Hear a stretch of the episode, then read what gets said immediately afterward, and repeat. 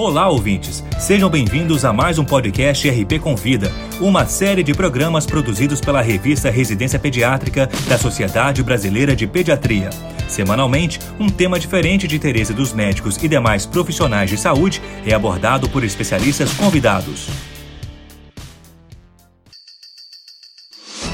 Nesta edição, abordaremos as infecções das vias aéreas superiores. Para falar sobre o assunto, convidamos a doutora Tânia Si, secretária-geral da Associação Interamericana de Otorrinopediatria, IAPO, e membro da Sociedade Brasileira de Pediatria. Ela também é professora da Faculdade de Medicina da Universidade de São Paulo e autora de 35 livros de otorrinopediatria. Acompanhe a exposição. As infecções de vias aéreas superiores às IVAs são extremamente prevalentes na população pediátrica, em especial nas crianças até 2 anos de idade.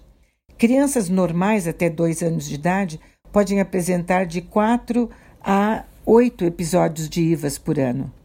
Porém, 10 a 15% das crianças até 2 anos de idade podem apresentar até 12 episódios de IVAs por ano. Agora, aquelas que frequentam a creche podem ter de 8 a 12 episódios de IVAs por ano. A creche, sem sombra de dúvidas, é o fator de risco mais importante na aquisição das IVAs. O fumante involuntário também é outro fator de risco importante. A criança que está no ambiente onde há o tabagismo passivo. Também temos como fator de risco a amamentação por um tempo inadequado. A creche, portanto, o fumante involuntário, a amamentação por um tempo inadequado são fatores importantes de risco na aquisição das IVAs. A ausência de exposição prévia a antígenos, que é responsável pela imunidade adaptativa fisiológica, faz com que a criança ainda não tenha o seu sistema imunológico maduro uh, antes dos dois, algumas crianças até três ou quatro anos. E isso favorece a instalação de muitas infecções virais. E dos vírus, os vírus mais importantes e prevalentes é o rinovírus. Esse, sem sombra de dúvidas, é o vírus mais prevalente nas IVAs. Até dois anos de idade, 91% das crianças têm uh, anticorpos contra o rinovírus. Outros dois vírus que têm maior gravidade, até por serem passíveis de internações hospitalares e complicações uh, para a parte uh, dos pulmões, com pneumonias, são o respiratório sincicial e o vírus da influenza. O vírus da influenza, por exemplo, é um vírus que uh, favorece a otite média aguda. Por isso que crianças a partir de seis meses de idade têm de receber a vacina do vírus da influenza. O sincicial respiratório tem relatos na literatura de crianças com otites médias agudas refratárias à antibiótico terapia. Além do rinovírus e desses dois, o sincicial respiratório e o influenza, o bocavírus humano também é extremamente comum e ele é ototrópico. Também temos os coronavírus, não esse agora da pandemia, e essa miríade de vírus uh, são os que normalmente fazem parte do cardápio uh, das IVAs na população pediátrica, em especial de crianças menores. O tratamento. O tratamento, ele, pela própria história natural da doença, é um tratamento que requer um tratamento só de suporte, com sintomáticos, em especial em relação ao aumento de temperatura e eh, dores musculares, fadiga.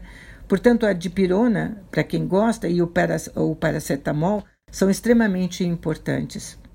Não são recomendados descongestionantes sistêmicos ou antihistamínicos como também não são recomendados os anti-inflamatórios não esteroidais, como ibuprofeno, diclofenaco, nimesulídico, e nem tampouco os anti-inflamatórios esteroidais, como os corticoides. Hoje em dia a gente vê um modismo no consultório de crianças chegarem dois, três dias de IVAs recebendo prednisona ou prednisolona. Portanto, não há necessidade nem dos anti-inflamatórios esteroidais, corticoides, nem os não esteroidais. Agora, a higiene nasal, sim. A higiene nasal, junto com paracetamol, dipirona, é praticamente uma tríade medicamentosa importante. E a higiene com soro fisiológico algumas vezes ao dia é um fator uh, de, realmente importante para não deixar a pavimentação dos vírus ir em direção às cavidades anexas e promoverem infecções bacterianas secundárias, dando sinusites, dando possibilidades de otites. E com relação à inalação, a inalação, na minha opinião, é um, deveria ser utilizada só quando for o veículo para a administração de fármacos que serão importantes para um broncoespasmo, por exemplo. Quando você está tentando uh, administrar uma medicação específica para a região brônquica ou pulmonar. Uh, e a umidificação. A umidificação, sim, a umidificação é importante eu acho que um prato com um diâmetro razoável, razoavelmente grande, com água, no quarto ajuda bastante, principalmente né, nos lugares de clima seco, onde tem um ar artificial com ar-condicionado ou calefação. Então, acho importante a umidificação. O que não deve ser usado e que, infelizmente, é um dos motivos grandes de uso não judicioso é o antibiótico. Antibiótico, infelizmente, são fármacos que são recomendados livremente, sem nenhum critério, uh, nos casos de IVAs. IVAs são virais e os antimicrobianos, os antibióticos, não são indicados. Essa foi a doutora Tânia Si falando sobre as infecções das vias aéreas superiores. No nosso próximo programa, abordaremos o tema citomegalovírus congênito. Para ouvir outros podcasts, acesse a página da revista Residência Pediátrica na internet. O endereço é residenciapediatrica.com.br barra mídia barra podcast. Residência Pediátrica, a revista do pediatra.